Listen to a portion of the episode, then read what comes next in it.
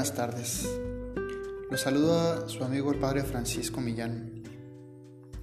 He comenzado este proyecto queriendo caminar junto con ustedes en la vida de espiritualidad. Hay muchos momentos de gracia a lo largo de nuestra vida como hijos de Dios, como cristianos, pero también hay momentos de desgracia, donde dejamos que las dificultades de nuestra vida nos arrebaten lo que Dios ha dispuesto para cada uno de nosotros. Cada semana estaré compartiendo con cada uno de ustedes un episodio que nos ayude a reflexionar la palabra de Dios, pero también nos ayude a acrecentar nuestra vida de espiritualidad. El día de hoy, el episodio que quiero compartir con ustedes lo he titulado Más vale vivir amando que vivir odiando. Hace unos días, en la confesión Podía escuchar a una persona con tanto dolor y con tanto resentimiento en su corazón en contra de su hermano. De tal manera que pensaba, ¿por qué gastamos tanto tiempo de nuestra vida odiando a los demás cuando podemos vivir felizmente amando a los demás? Todo cristiano tiene una vocación. Esa vocación es amar sin medida. Así lo ha dicho Jesús. Ámense los unos a los otros como yo los he amado. ¿Y cómo nos amó? Pues Él nos amó sin medida, hasta el extremo. Y la regla de vida para todos los que son de Cristo es amar de la misma manera. Es triste como en la actualidad nosotros como cristianos hemos dejado de amarnos, de tener un mismo corazón y un mismo sentir. Nos embarga la nostalgia de los primeros cristianos que escuchaban decir de los que no participaban de la comunidad de los creyentes. Mira, con cuánto amor se aman. Hoy quizá dirán, mira, con cuánto odio se odian, con cuánto rencor se miran. Duras palabras, ¿verdad? Pero es la realidad. Nos hemos olvidado del deseo de paz de nuestro Señor y de su mandato de vivir en comunión los unos con otros. Sin embargo, ¿Cuánto amor hay en nuestro corazón? Hagamos un ejercicio. Vayamos contando si es que podemos medirlo. ¿Existe un odio hacia alguien? Réstale un 30%. ¿Existe resentimiento contra tu hermano? Réstale un 20%. ¿Hay rencor contra otro? Otro 20%. ¿Existe en ti la envidia? Un 10%. Traes coraje contra tu hermano, resta el otro 20%. Y así podemos seguir con el ejercicio. ¿Cómo es posible que nos llamemos cristianos si existen todas estas cosas en nuestro corazón? Es poco el espacio que dejamos al amor.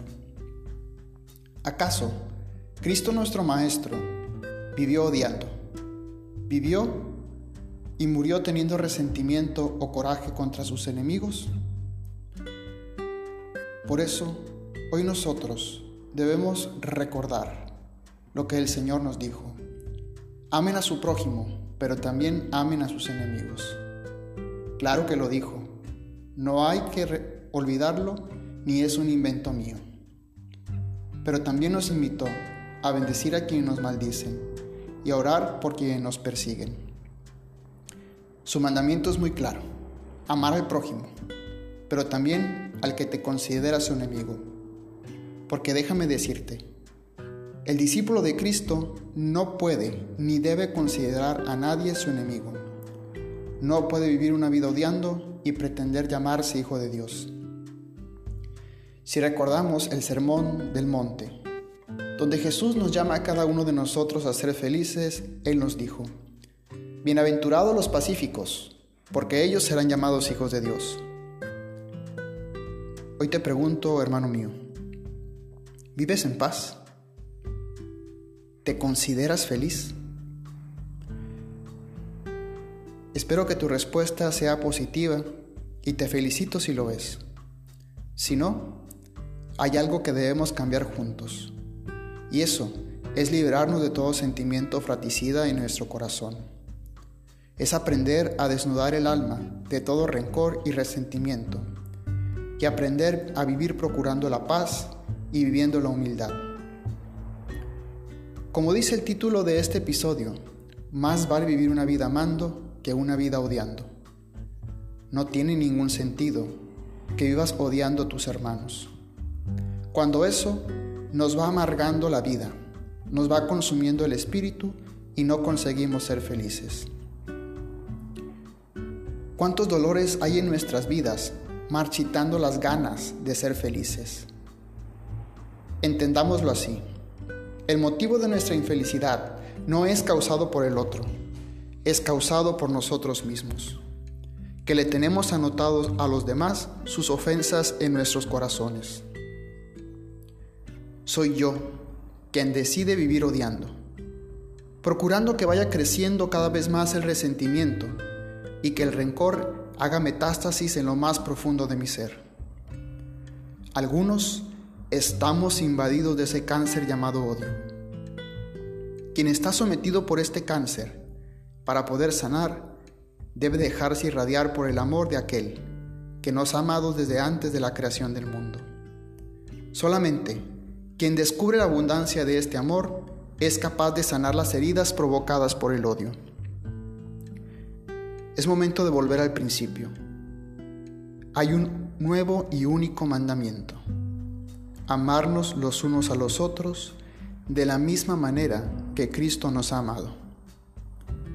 Puedes preguntarte, ¿cómo me ha amado aquel que se entregó y murió por mí?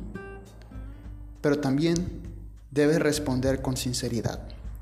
Para el crecimiento en lo humano y en la vida de espiritualidad hay que ser sinceros con Dios y con uno mismo. Así que respóndete. ¿Amas a tu prójimo como Cristo te ama? ¿Perdonas como Cristo te perdona? ¿Te compadeces de la misma manera que Cristo se compadece de ti? Nosotros podemos guardar silencio, quizá un tanto avergonzados de saber que no nos hemos amado hasta el extremo, que no hemos sido capaces de liberarnos del odio ni del resentimiento, ni mucho menos nos hemos dejado asombrar por el amor de Cristo. Nuestra vocación se resume en escuchar al Dios del amor, que nos creó con amor, por amor y para el amor, y nos invita a vivir amando a los demás, haciendo un lodo, a un lado el odio. Por ello, en el corazón cristiano debe resonar aquel amaos del Señor Jesús, pues vale más una vida vivirla amando que vivirla odiando. Espero este episodio sirva para su reflexión. Cada semana compartiré con ustedes. Espero poder caminar junto a cada uno de los que me escuchen en su vida de espiritualidad, en ese crecimiento personal, pero sobre todo que podamos encontrarnos como comunidad de hijos de Dios. Que Dios los bendiga, los colme de su gracia y sobre todo acreciente en ustedes su amor que fue derramado abundantemente sobre sus corazones por el Espíritu Santo que se les concedió. Vivan amando y dejen de vivir odiando.